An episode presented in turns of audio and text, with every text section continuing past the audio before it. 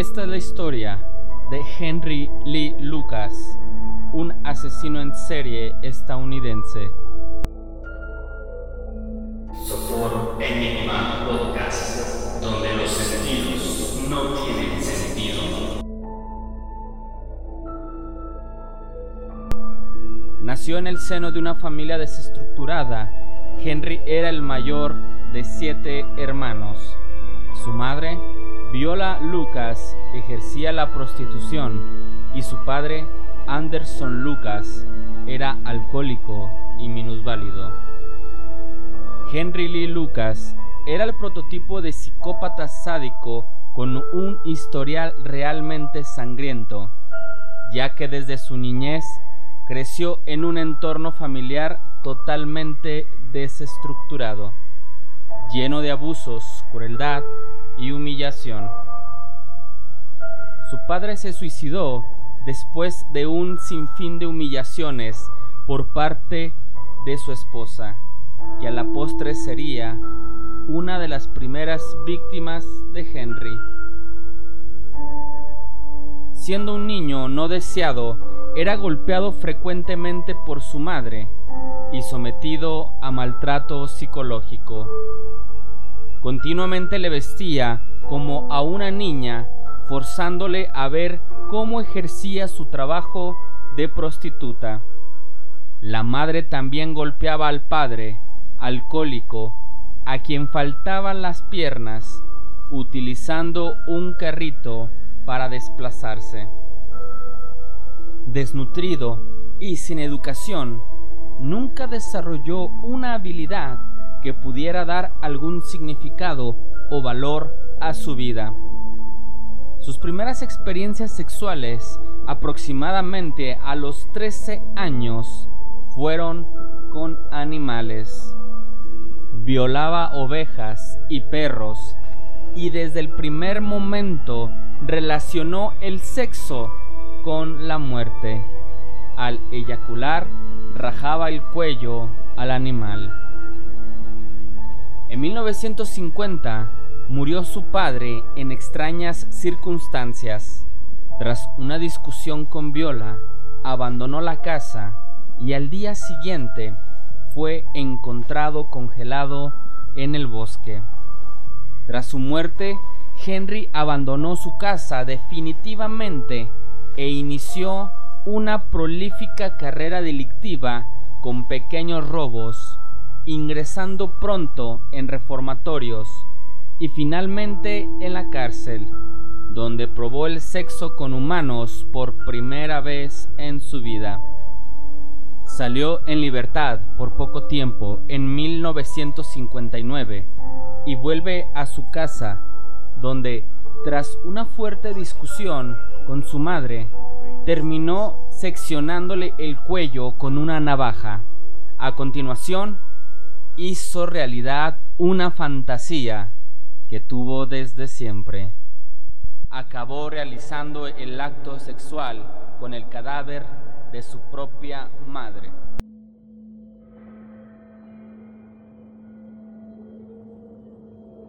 El abuso de la madre fue tal que una vez jugando con él y con un hermano, con una navaja, salió malherido del ojo y la desalmada mujer no quiso llevarlo al médico para que recibiera atención y no se pudo salvar el globo ocular, colocándosele uno de vidrio. De aquel incidente, Lucas quedaría marcado con su inconfundible párpado caído. En otro episodio, la señora Viola Lucas golpeó furibundamente al niño con un madero que tomó del suelo y lo dejó semi inconsciente por tres días hasta que uno de sus clientes, el tío Bernie, lo llevó al doctor. De este golpe Lucas tuvo mareos, dolores de cabeza y episodios de confusión por muchos años. Se menciona con frecuencia que Henry Lee Lucas era enviado por su madre a la escuela, descalzo y vestido en ropas de niña. Una hermana de Lucas aseguraba poseer una foto donde Henry aparecía con bucles en el cabello Supuestamente cuando una caritativa maestra le regaló un par de zapatos a Henry, este recibió una buena reprimenda al llegar a casa por haber aceptado el regalo. Se afirma que uno de los clientes de Viola introdujo el bestialismo a la vida del joven Henry. Así que por su cuenta comenzó a experimentar el sexo con perros y ovejas a los que degollaba después de copular con los cadáveres. Al paso del tiempo su carácter cada vez más distante y amargado era incapaz de darle sentido y valor a las cosas de la vida. Así en 1954 fue arrestado por una serie de robos y encarcelado en Richmond, Virginia. Recibió sentencia de seis años, pero el 14 de septiembre de 1957 se escapó para huir a casa de su hermana en Tecumseh, Michigan. Tres meses después fue capturado y regresado a Virginia, donde intentó escaparse de nuevo. Finalmente fue liberado un año antes de cumplir la sentencia inicialmente marcada. Estando en Michigan con la hermana, la madre de Lucas le telefoneaba constantemente para insistir en que regresara con ella a Virginia. Ante las negativas de Lucas, la señora decidió apersonarse para tratar el asunto de manera más personal. Salió en libertad por poco tiempo en 1959 y vuelve a su casa donde, tras una fuerte discusión con su madre, terminó seccionándole el cuello con una navaja. Al día siguiente vio a Lucas yacía en el suelo con una herida profunda en el cuello y Henry Lee Lucas desaparecido. Cinco días después, un policía en Toledo, Ohio, lo detuvo por su aspecto sospechoso y ya en custodia se descubrió que la policía de Michigan lo buscaba por su probable participación en un asesinato. Más tarde confesaría que en la discusión ni cuenta se dio que traía la navaja en la mano, y en una de esas golpeó a su madre, ella cayó al suelo y vio que la navaja estaba abierta. Como quiera que fuera, Henry Lee Lucas era ya un matricida. Se acepta en muchos medios la confesión de Lucas en el sentido de que tuvo sexo con el cadáver de su madre. Muchos años después, en una entrevista con oficiales y reporteros, Lucas aseveró que, para mí, una mujer viva no es nada, el sexo con una mujer muerta lo es todo. Los oficiales encargados de interrogar a Lucas se dieron cuenta que, a pesar de la grave naturaleza de su crimen, este se mostraba frío y sin mayores remordimientos al respecto.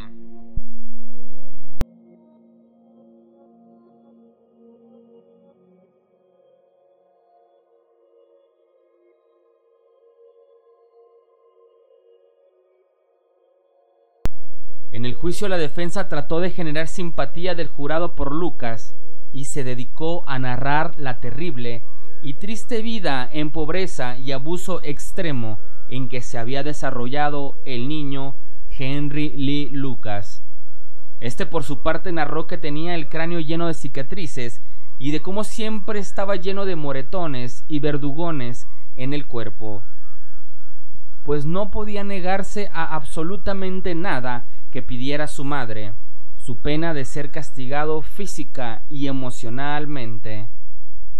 Algunos hermanos de Lucas testificaron en su favor, pero a pesar de todo esto, el jurado no consideró que el crimen de la señora Viola Lucas fuera del todo un accidente.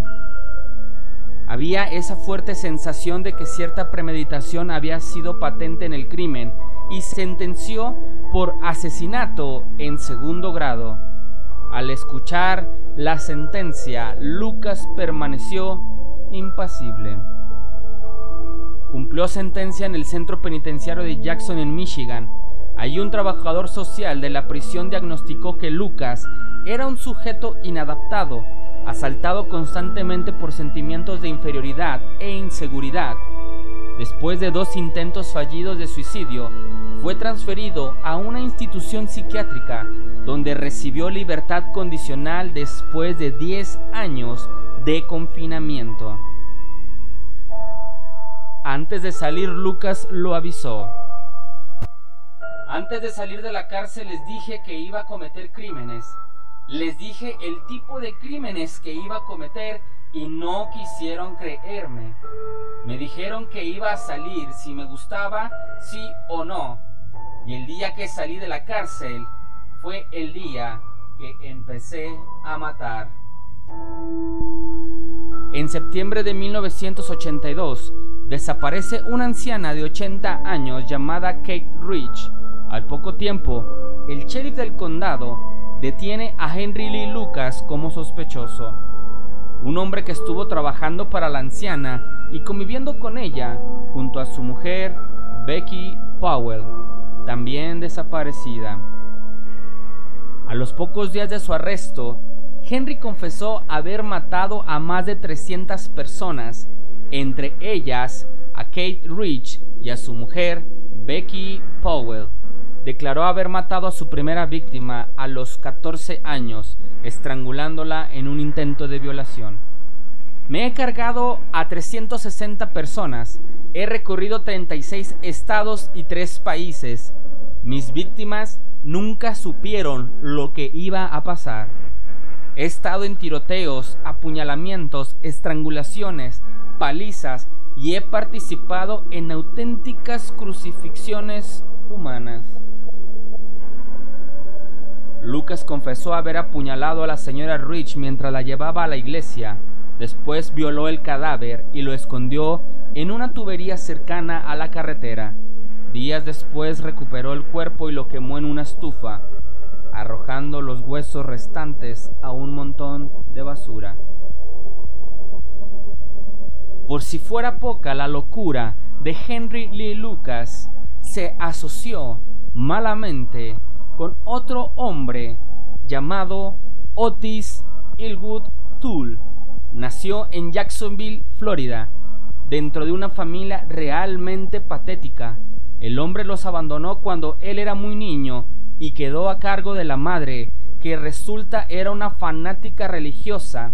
La hermana tenía por manía vestir a Otis con ropa de mujer y el hombre aseguraba que la abuela pertenecía a un culto satánico, por lo que le tocó atestiguar numerosos ritos practicados por la abuela bruja. El joven Otis se escapó varias veces de la casa y fue introducido al sexo por su hermana y un vecino gay amigo de esta. Alrededor de los 14 años inició su prolífica carrera de pirómano, incendiando casas y terrenos baldíos deshabitados. A esa edad, Tull aseguró cometer su primer asesinato, supuestamente con un vendedor que le propuso tener sexo y al cual le pasó encima con su propio carro, en algún paraje desolado de Florida. Lo que sí se sabe es que para 1964 era arrestado por el cargo de saqueo y robo. La policía y los estudiosos del crimen aceptan que Otis Tull fue un asesino serial, aunque tampoco se puede saber con precisión. El estimado de sus víctimas varía entre 2 y 62 personas. Se le consideraba parcialmente un retrasado mental y a juzgar por sus fotografías, no cabe duda de que fuera lo que sea, era un peligro y nadie hubiera deseado encontrárselo en una calle solitaria, en medio de la noche. Henry Lee Lucas y Otis Tull fueron unidos por el destino cuando Lucas viajaba de pueblo en pueblo tratando de sobrevivir y no caer en la cárcel de nuevo. En 1978, Lucas pasaba por Jacksonville y en una de las cocinas populares compartió la cena con Tull, que en esa época era un transvesti de medio tiempo. Entre ellos hubo una química inigualable y al instante se convirtieron en amigos.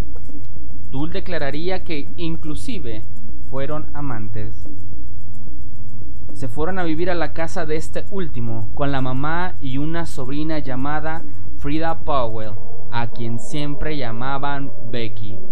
Aquella muchachita era apenas una preadolescente, pero se formó un fuerte vínculo entre ella y Henry Lee Lucas. Diagnosticada la chica con retraso mental moderado y con baja autoestima, estaba necesitada de amor y comprensión, mismos sentimientos que fue a encontrar en Lucas.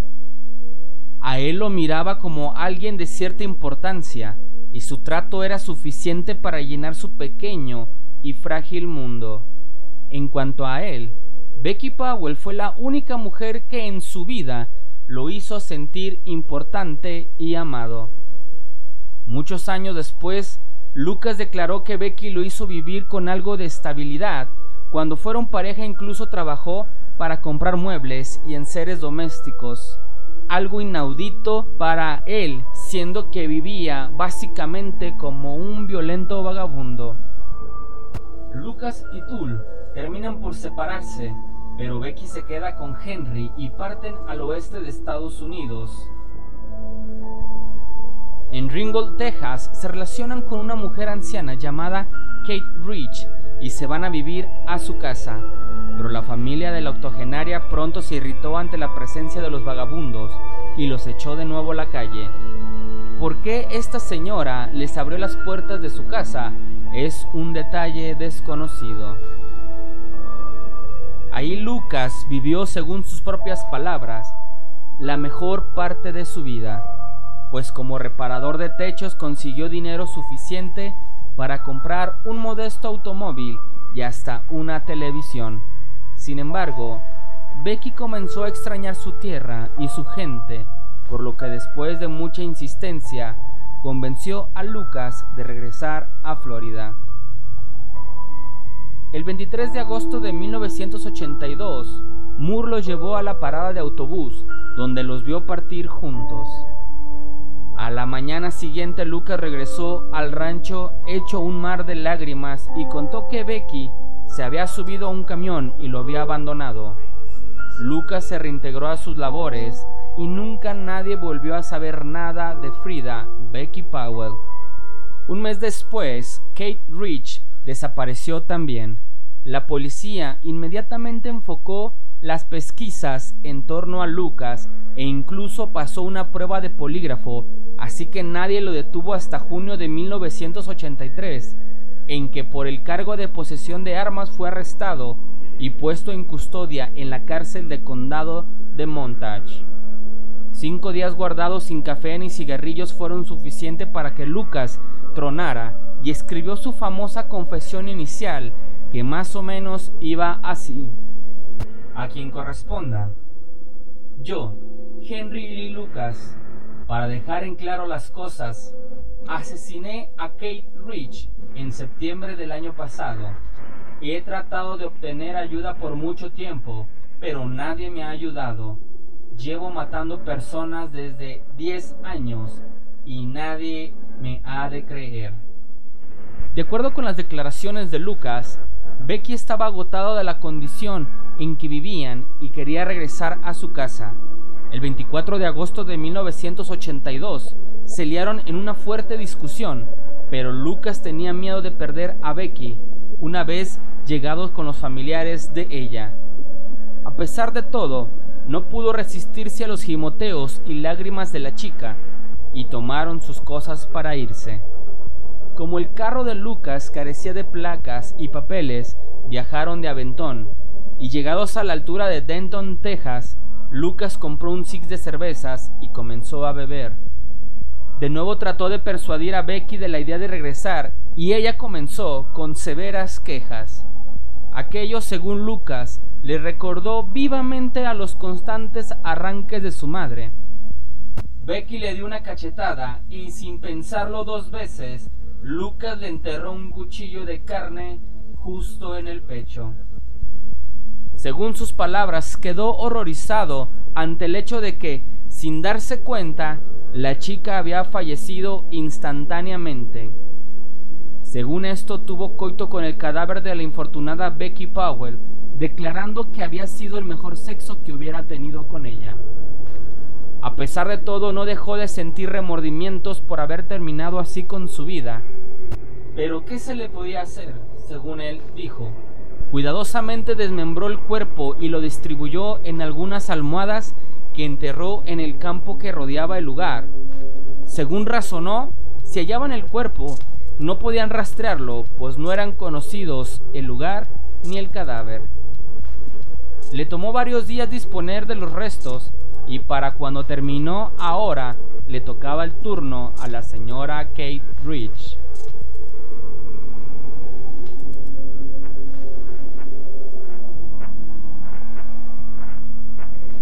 La escena despertó sus insanas fantasías y se excitó mucho ante la idea de copular con el cadáver.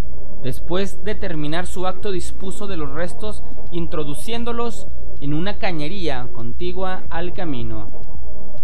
Los puso lo más dentro que pudo con la finalidad de que nadie los encontrara. Algunas semanas estuvo vagabundeando aquí y allá y regresó al lugar del crimen. Tomó el cadáver y esta vez lo condujo al rancho House of Prayer, donde incineró los restos en un horno que allí había. Esto lo hizo porque sabía perfectamente que era sospechoso en el caso y fue en estos días que le fue practicada la prueba con detector de mentiras. La policía estaba acostumbrada a que las personas confiesen crímenes o actos que no han hecho. Esto se puede deber a numerosas razones. Entre ellas, a que cuando son sometidos al interrogatorio, muchos se dan por vencidos ante la presión y prefieren confesar lo que sea con tal de terminar lo antes posible.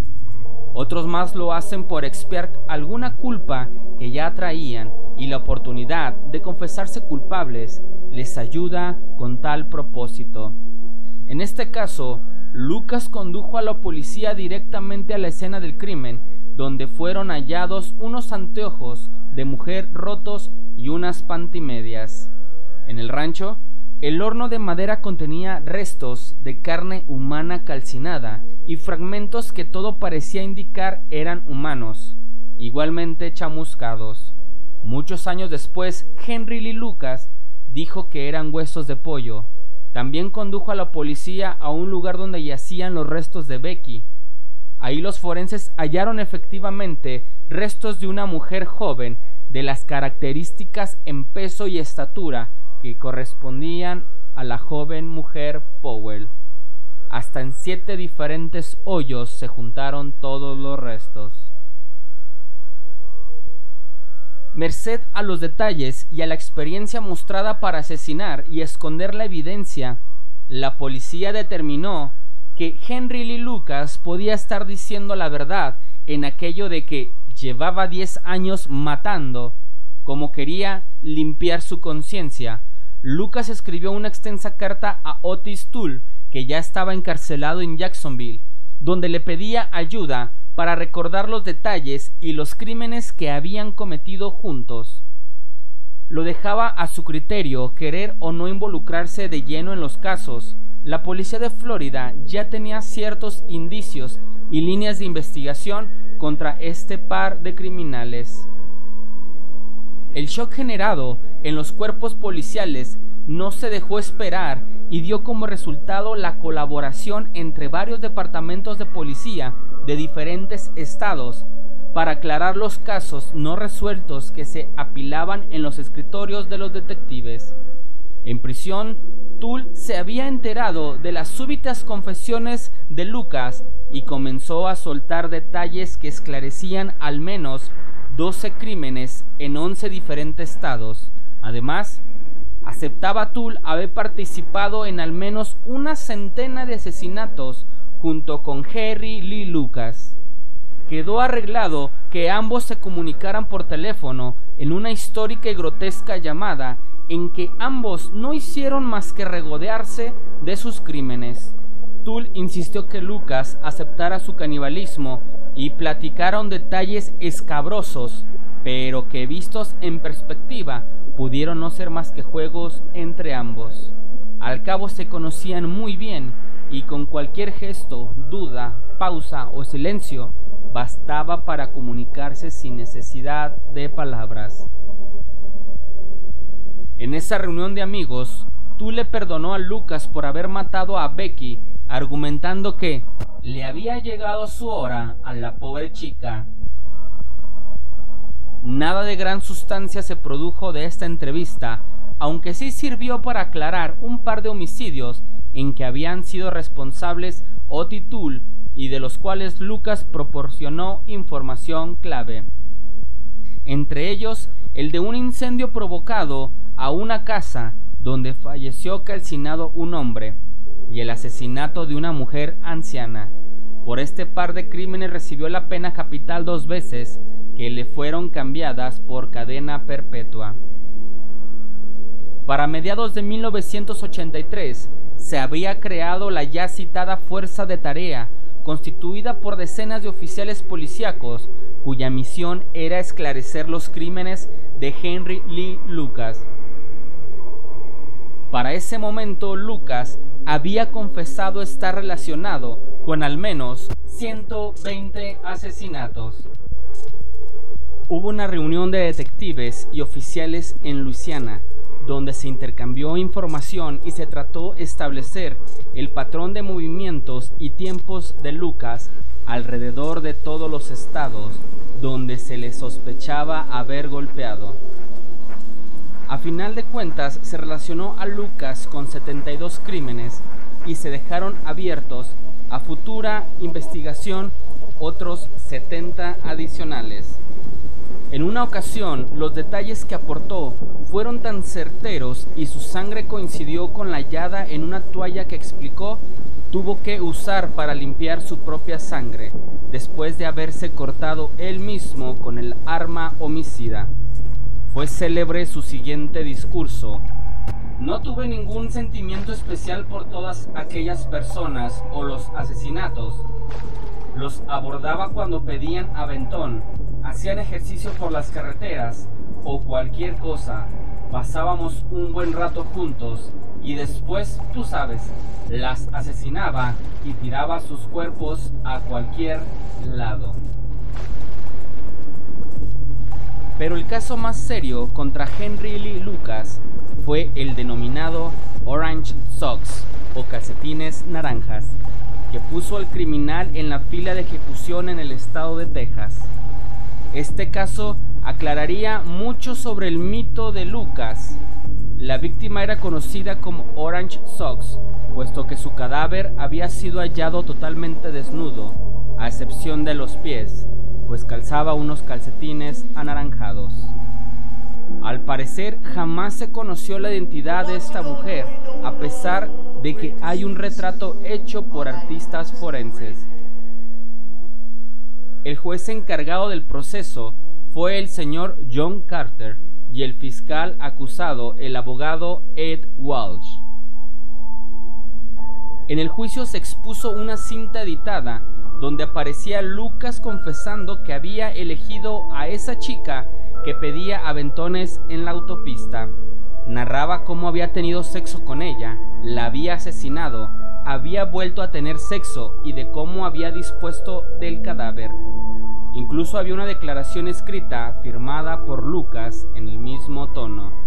Sin embargo, los abogados defensores probaron con la cinta sin edición cómo Lucas se había contradicho en varias ocasiones y de cómo había lapsos en los que no recordaba importantes detalles y se veía claramente cómo el sheriff encargado de tomar la declaración por momentos refrescaba la memoria de Lucas y por consiguiente éste llenaba las lagunas faltantes completando la declaración al gusto de las autoridades.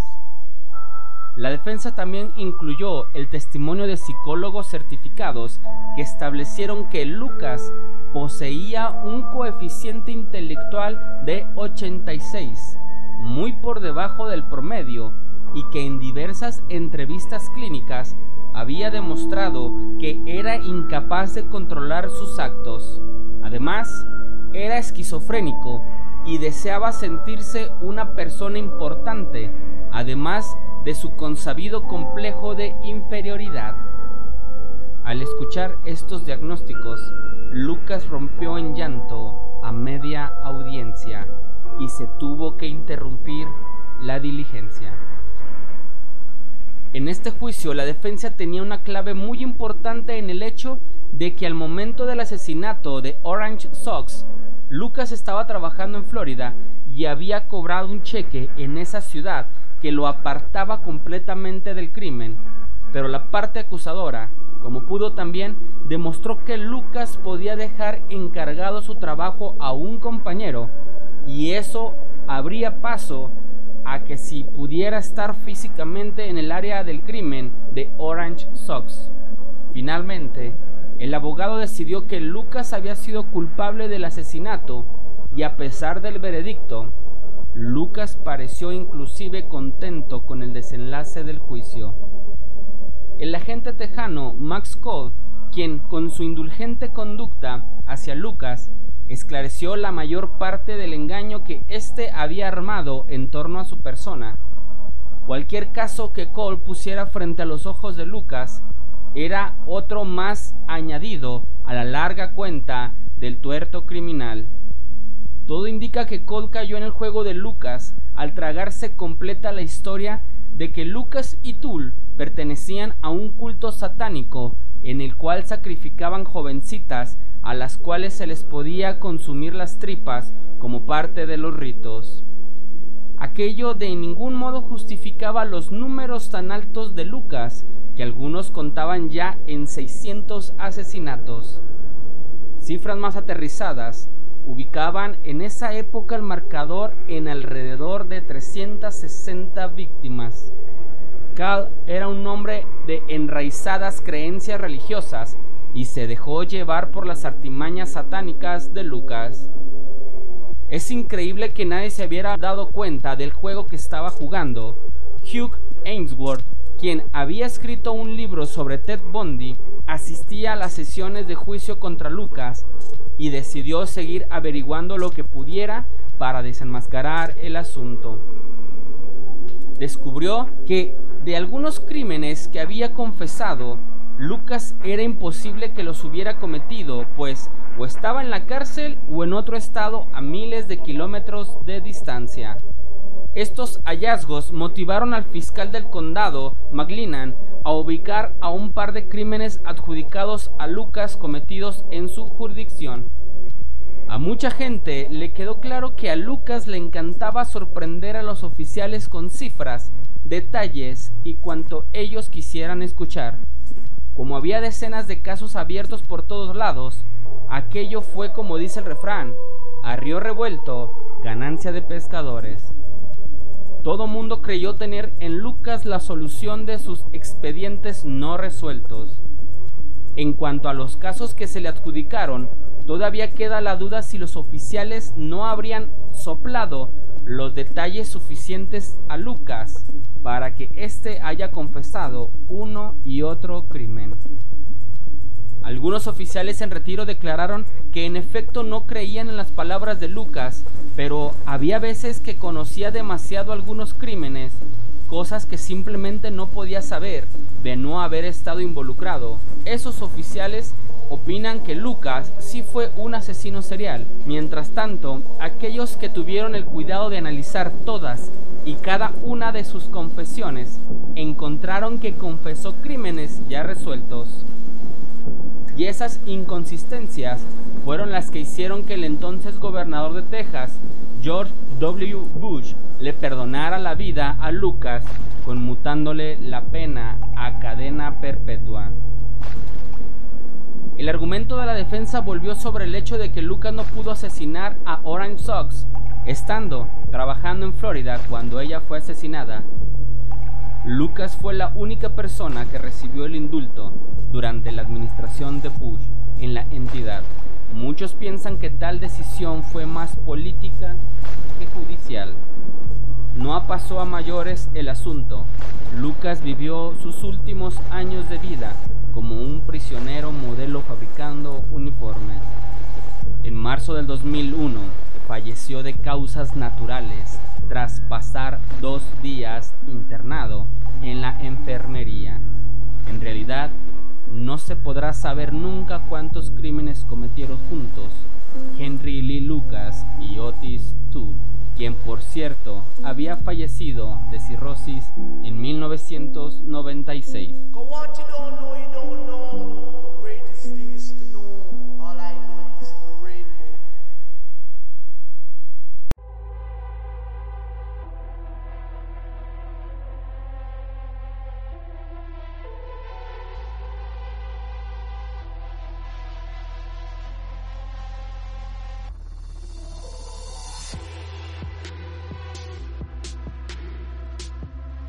Esta fue la historia del asesino serial Henry Lee Lucas. Y ya sabes, si te gustó el contenido, te agradeceríamos nos apoyaras compartiendo este podcast a tus amigos y familiares, así como siguiéndonos en nuestras diversas redes sociales y plataformas digitales. Este podcast fue narrado y producido por Samuel Surizaday. Esto es hecho por Enigma Podcast. Hasta la próxima.